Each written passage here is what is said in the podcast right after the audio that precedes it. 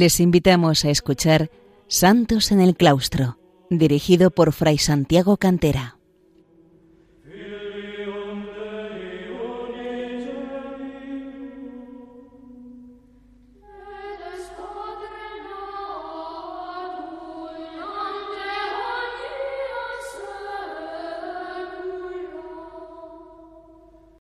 Bienvenidos, queridos oyentes de Radio María, a un programa más de Santos en el Claustro,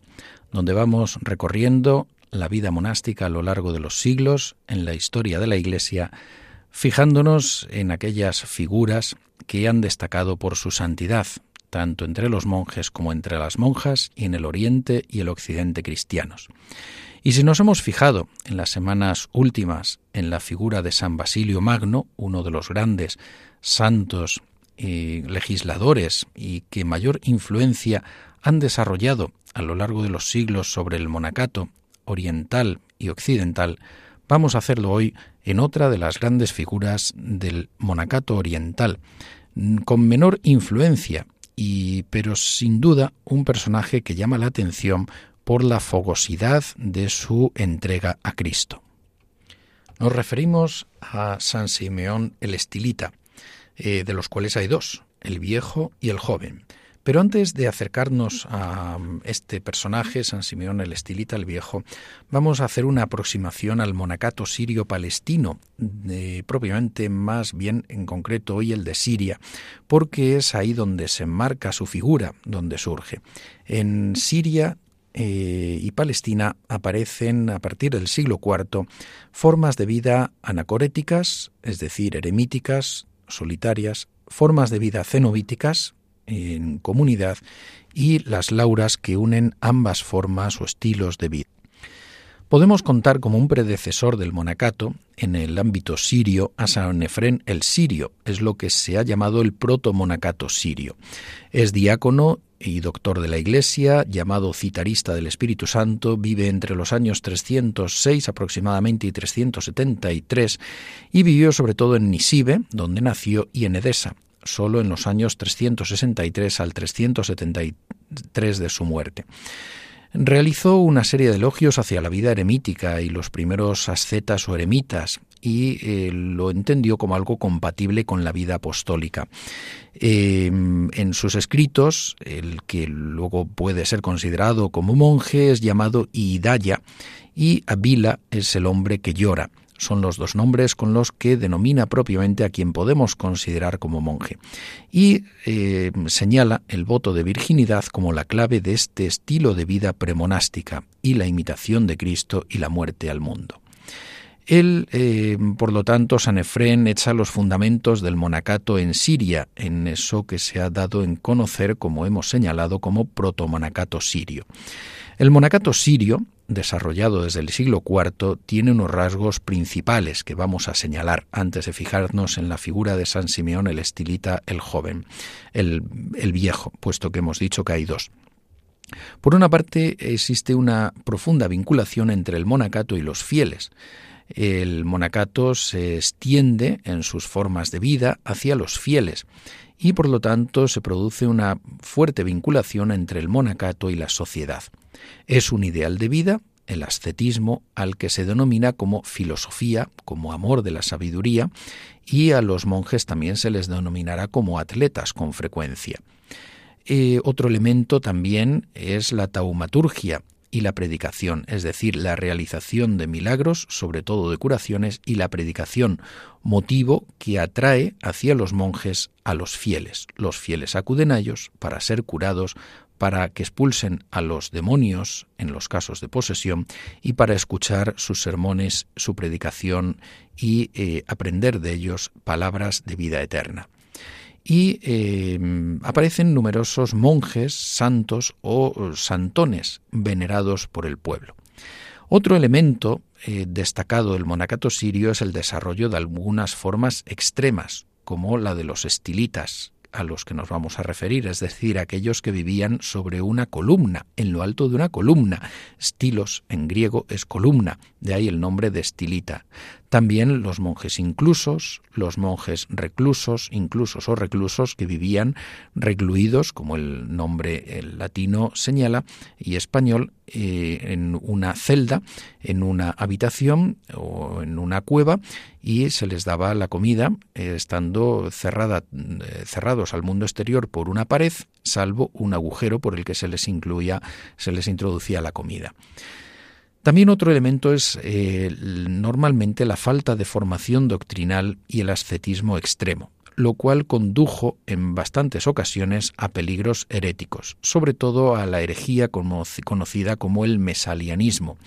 y fue en ocasiones también el monacato, pese a sus formas positivas, también un foco de generación de conflictividad religiosa y sociopolítica, por lo cual la autoridad eclesiástica, los obispos, trataron de controlar eh, pues este descontrol que en ocasiones se producía en torno a algunos núcleos monásticos. Allí donde se desarrollaba la santidad había el riesgo también de que se desarrollasen eh, peligros hacia la herejía, es decir, eh, el trigo y la cizaña muchas veces podían crecer juntos, y la Iglesia trató de establecer un control sobre todo ello para evitar las derivas hacia formas exageradas, para la deriva hacia formas heréticas y para encauzar el, todo lo que de sano podía tener el monacato en Siria, incluso en sus formas extremas, hacia un monacato más obediente y ortodoxo, más eh, conforme a la doctrina y el magisterio de la Iglesia. Las fuentes principales para el conocimiento del monacato sirio son, por una parte, arqueológicas, así, por ejemplo, las columnas que se han conservado de los estilitas, que demuestran que bueno no era una columna estrechísima sino que en la parte alta disponía como de un capitel eh, más o menos amplio pero no obstante eh, siempre limitado para el movimiento de las personas, de la persona que allí en lo alto vivía. Y por otra parte las fuentes literarias, es decir, la geografía, las vidas de los santos, fundamentalmente la historia de los monjes de Siria o historia filotea de Teodoreto de, Cirio, de Ciro en el siglo V y también las obras de Juan de Éfeso en el siglo VI. Algunos protagonistas de este monacato sirio pueden ser algunos como Jacobo de Nisibe, que luego fue obispo, Julián Sabas, Sabas significa anciano, Marciano, los dos Simeones estilitas, el viejo, que vive entre el año 390 y el 459, su fiesta se celebra el 5 de enero y es en quien nos vamos a fijar, y San Simeón el estilita el joven también San Marón o las monjas santas Marana y Cira. Y sería interesante, aunque no daría lugar para este programa, eh, fijarnos asimismo en la gran figura de San Juan Crisóstomo, otro de los grandes doctores y padres de la Iglesia griega, diácono de Antioquía, obispo de Constantinopla, eh,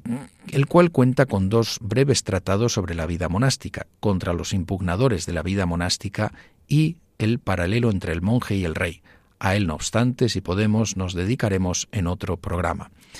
Y vamos a fijarnos en eh, San Simeón el Estilita el Viejo, que como hemos dicho vive en el siglo V, nace en el año 390 aproximadamente y muere en el año 459, celebrándose su fiesta el día 5 de enero.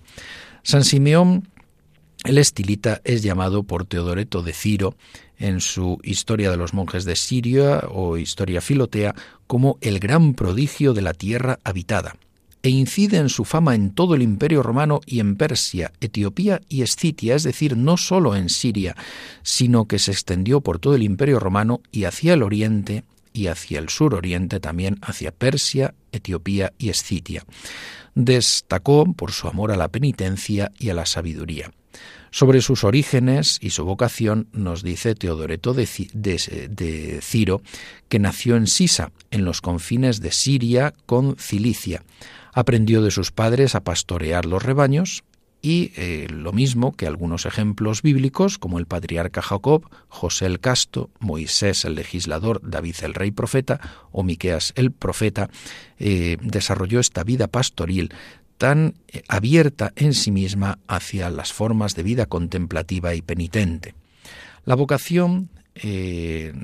tuvo lugar, eh, la llamada de Dios, cuando entrando un día en una iglesia escuchó la palabra del Evangelio que llamaba bienaventurados a los que lloran y desdichados a los que ríen, y que elogia a los que poseen un alma pura.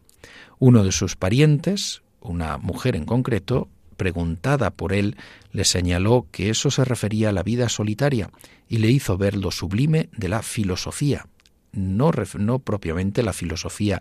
eh, griega antigua, sino que se refería aquí al amor a la sabiduría, a la filosofía como vida monástica, para ganar estos bienes.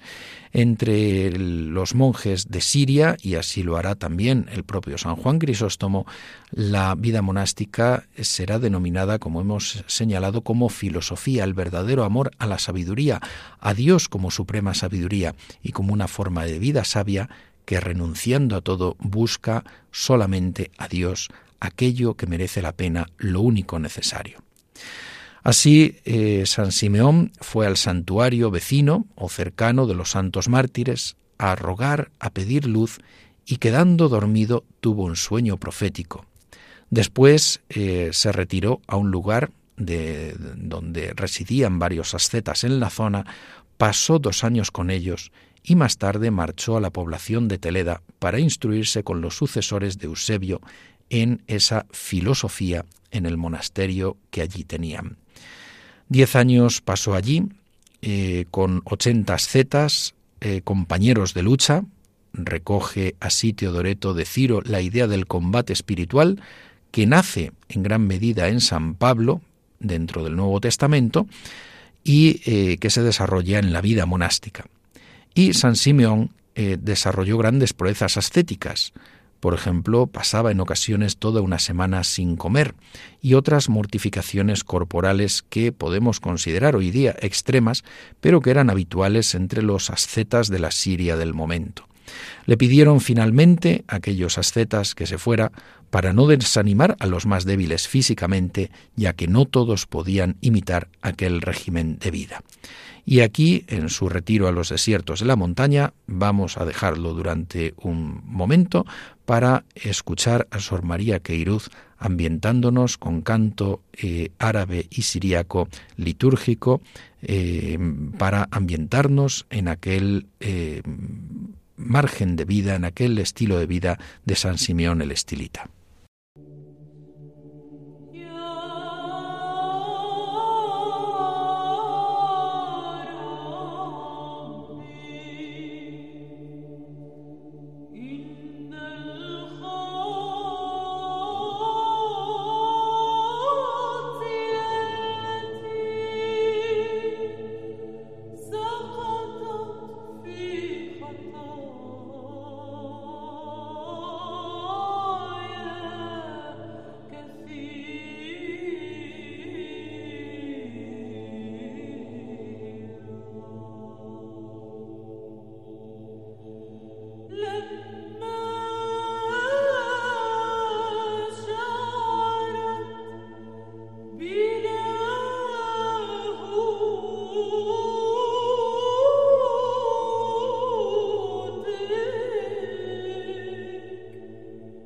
Decíamos que los compañeros de San Simeón el Estilita,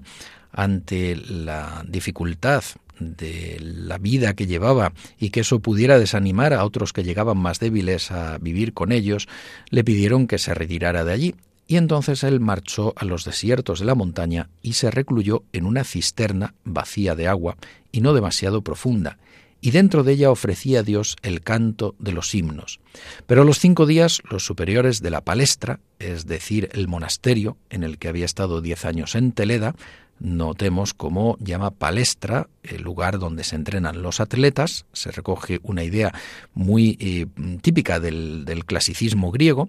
enviaron a, a dos hermanos para que volviera con ellos pero luego se retiró a la población de Telanisos, donde estuvo recluso en una pequeña casita durante tres años.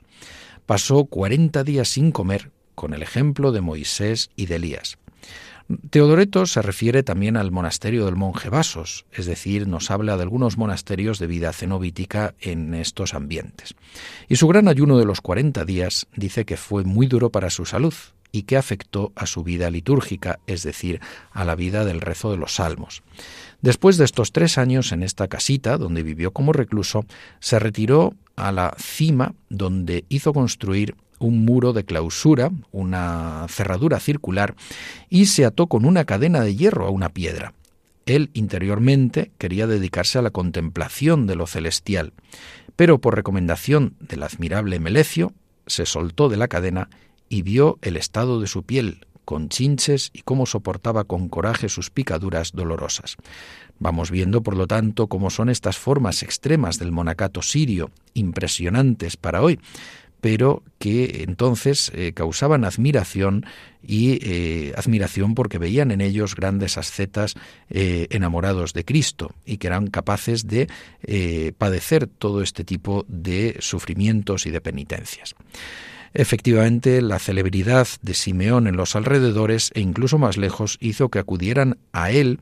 para eh, pedirle la curación de las enfermedades o buscando la fertilidad en las mujeres que querían ser madres y no podían, y se iban con gozo al ver cómo todos ellos eran escuchados eh, por las oraciones del santo, cómo las oraciones del santo alcanzaban de Dios el favor que buscaban. Dice Teodoreto de Ciro que se formaba un mar humano en este lugar, con gentes venidas de todas partes, no sólo del Imperio Romano, sino también ismaelitas, persas, armenios, venían también del extremo occidente, incluso los españoles, spanoi en griego, bretones, galos, italianos, es decir, acudían de todas partes del oriente y del occidente a ver a este asceta y místico. Él ya estaba entonces situado en lo alto de una columna, para eludir un poco la fatiga, la fatiga que le causaban tantos fieles que querían tocar sus famosas capas de piel y verle,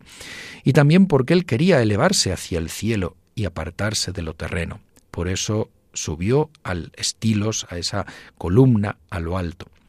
Teodoreto justifica estas proezas y este estilo de vida tan peculiar por una gracia especial y una vocación divina, es decir, no todos pueden vivir esto, evidentemente, pero es una gracia especial y una vocación divina para aquellos a los que llama a vivir como estilitas, y pone o propone ejemplos bíblicos de profetas a los que Dios llevó también a hacer cosas un tanto extraordinarias. La columna, o más bien el estilo de vida de eh, Simeón sobre ella, era como una lámpara brillante que irradiaba sus, rayos a todos los lados, atrayendo peregrinaciones y conversiones. Algunos se bautizaban, iban muchos ismaelitas, es decir, descendientes de Ismael. Narra una anécdota por la que se ve cómo el mismo Teodoreto conoció personalmente a San Simeón Estilita en la columna y cómo éste, San Simeón, le pidió su bendición como sacerdote es decir, Teodoreto era sacerdote y San Simeón le pidió que eh, le bendijera. Describe también la realidad bárbara o como un tanto salvaje de tribus que iban allí, la curación eh, milagrosa de un paralítico, el jefe de una tribu de sarracenos, y eh, recuerda cómo eh, Jesús, nuestro Señor Jesucristo, obraba a través de él numerosos milagros, porque eh, San Simeón lo hacía todo por la invocación del nombre del Señor. Narra una serie de milagros y también profecías y predicciones del futuro. Por ejemplo, la de una plaga de langostas, un ataque persa y escita contra el imperio romano, que al final fue providencialmente impedido por sus oraciones y sus lágrimas, Narra también milagros y cómo los vio algunos de ellos el propio Teodoreto. La fama se hizo grande en Persia y e incluso el rey de Persia y su corte eh, conocieron la fama de San Simeón el Estilita. La reina de los ismaelitas le envió también a algunos de sus más altos dignatarios para que él intercediera por su esterilidad y para que así pudiera tener hijos y efectivamente los tuvo. Teodoreto admira su fuerza de alma, la fuerza de alma de San Simeón, como hombre de oración y de adoración, como hombre capaz de atender las necesidades del prójimo y de orar por ellas, sus constantes postraciones hacia el Señor en la oración, sus fuertes ayunos, la dureza de su cuerpo, sufrido ante los dolores. Alguno incluso le preguntó si era un hombre o si era un ser inmaterial, si era un ángel. Y la dureza también en la oración, porque era capaz de pasar toda la noche con las manos elevadas hacia el cielo y sin dejarse ni, ni seducir por el sueño ni vencer por la fatiga.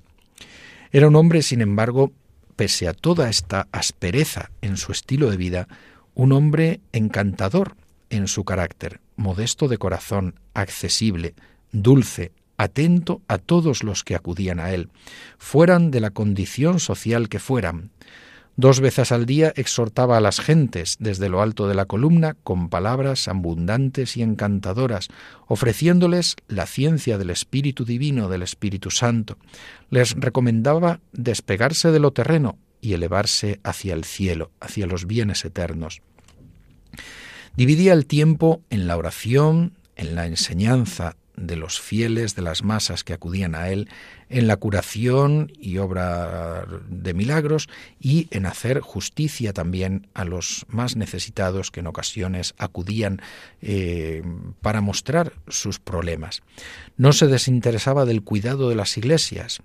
él luchó también contra la impiedad de lo que había entre los griegos paganos, contra la audacia de los judíos, de los herejes, luchaba escribiendo al emperador sobre estos asuntos o moviendo a los funcionarios para que tomasen de corazón los intereses de Dios, o a los pastores de la iglesia, los obispos, escribía también para que atendieran sus rebaños. La historia filotea, la historia de los monjes de Siria, dice eh, así que quedarían muchas más cosas por escribir acerca de San Simeón Estilita, nos dice Teodoreto de Ciro, y hace finalmente un breve, un breve elogio de él y de su vida. Eh, también añade un texto sobre la muerte de, de Simeón. Es la muerte de un santo como lo había sido toda su vida. Fijémonos finalmente en el Tratado sobre la Divina Caridad que al final de la historia filotea o historia de los monjes sirios nos ofrece Teodoreto de Ciro, porque de algún modo recoge en síntesis todo lo que eh, la enseñanza de los monjes que han ido desfilando por las páginas de su libro, de su tratado, Em, qué es lo que vivían de fondo. Eh, nos ofrece así un pequeño tratado sobre la divina caridad, lleno todo él de elementos recogidos de la tradición bíblica y monástica. Él señala cuál es así la raíz de la vida monástica, de la vocación monástica. La pregunta que se plantea Teodorito de Ciro en este tratado sobre la divina caridad es cuál es el principio de la vida monástica que ha impulsado a los atletas del monacato, entre ellos San Simeón el Estilita, a adoptar ese género de vida y con qué principios ha llegado a la cumbre de la filosofía. No es la confianza en sus fuerzas físicas, sino que la vida de estos atletas, atletas de Cristo, que es un verdadero desafío a la naturaleza, eh, y que no se asemeja al de los otros hombres, ni en el vestido, eh, que es muy rudo, ni en la alimentación, que es muy severa, ni en la lucha contra el sueño a lo largo de la noche para cantar las alabanzas divinas. Todo esto nace del amor de Dios. Dice que es el amor de Dios el que permite a estos, a estos hombres franquear los límites de su naturaleza y lo hacen así inflamados por el fuego del Altísimo, del Dios Altísimo. Pone el ejemplo de Moisés, el gran legislador, en la contemplación de Dios que le permitió pasar cuarenta días sin comer. La caridad hacia Dios inflama a contemplar las cosas divinas, y cuanto más se consagra uno a las cosas divinas, más se aviva la llama de la caridad. Por eso los monjes, los atletas de Cristo, han sido capaces de vivir este estilo de vida. Pone también el ejemplo de la esposa del cantar de los cantares, el ejemplo de San Pablo, cuando nos dice ¿qué nos separará de la caridad de Dios, del amor de Dios? Elevarse de lo sensible a lo inteligible. Esto es eh, uno de los fines de la vida monástica y si examinamos estos hechos y otros del mismo género, superaremos las ocasiones de tristeza que se nos ofrecen. Esto nos enseña Teodoreto de Ciro. El deseo y el amor de Dios lleva a superar todas las dificultades y nada puede separarnos del amor, de la caridad de Dios. Hacer y vivir todo por amor llena al hombre, y por la caridad el sufrimiento se transforma en consolación, porque se acepta por aquel que es a la vez el amante y el bien amado, el bien querido. Los que no viven para sí mismos, sino para aquel que ha muerto por ellos y resucitado, aceptan voluntariosos hacer y sufrir todo por él. Por eso estos grandes monjes, estos grandes atletas de Cristo, de la vida monástica en Siria, han sido capaces de ello. Y eh, dice también Teodoreto de Ciro que para el enamorado de Dios hay una inversión de valores respecto de los del mundo. El que ha recibido el amor divino menosprecia de golpe todo lo terreno y los placeres sensibles. Y así el filósofo o filoteo, es decir, el amigo de Dios, el religioso, el monje, para él la virtud o la filosofía es el único bien que permanece y subsiste. Dios es sabiduría y por eso esta Sofía es la que es amada y se convierte en un ferviente amante de Dios, en un filoteo. Habría de llamar también filoteo, amigo de Dios, al que vive la verdadera filosofía. Nos da toda una serie de ejemplos y de lecciones del Antiguo y del Nuevo Testamento, fijándose en gran medida en San Pablo y en algunos de los patriarcas del Antiguo Testamento, de los apóstoles del, del, Nuevo y de los patriarcas y profetas del Antiguo y de los mártires. Enamorado de esta belleza de Cristo, enamorados así de esta belleza de Cristo, los monjes, los nuevos atletas de la virtud, de los que hemos escrito en resumen la vida, dice Teodoreto de Ciro, se lanzaron a los grandes combates que sobrepasan la naturaleza humana y con estos textos, iluminados así por Dios, los monjes se entregan a sus combates por el amor de Dios. Exhorta finalmente al amor de Dios y al combate espiritual y dice que la prueba evidente de la caridad hacia Dios es la práctica de sus leyes divinas, porque el que me ama guardará mis mandamientos, dice Cristo nuestro Maestro. Así que el amor de Dios conlleva la práctica de las virtudes, y así termina Teodoreto su tratado con la doxología del gloria al Padre, al Hijo y al Espíritu Santo. Que el ejemplo de estos santos sirios que en ocasiones nos puede mm, eh, desanimar, como sucedía a algunos de los que, que los conocieron, porque era un estilo tan austero, sin embargo nos anime a saber buscar por encima de todo los bienes celestiales, los bienes de la vida eterna, y pidamos también la intercesión de estos grandes santos, que si no los podemos imitar, al menos sí los podemos admirar y los podemos invocar para que intercedan por nosotros. San Simeón el Estilita ruega por nosotros. Eh, pueden escuchar, como saben, este programa en el podcast y mm, también recuerden que pueden escribir a santos en el claustro arroba radiomaria.es. Hasta otra semana, que Dios les bendiga.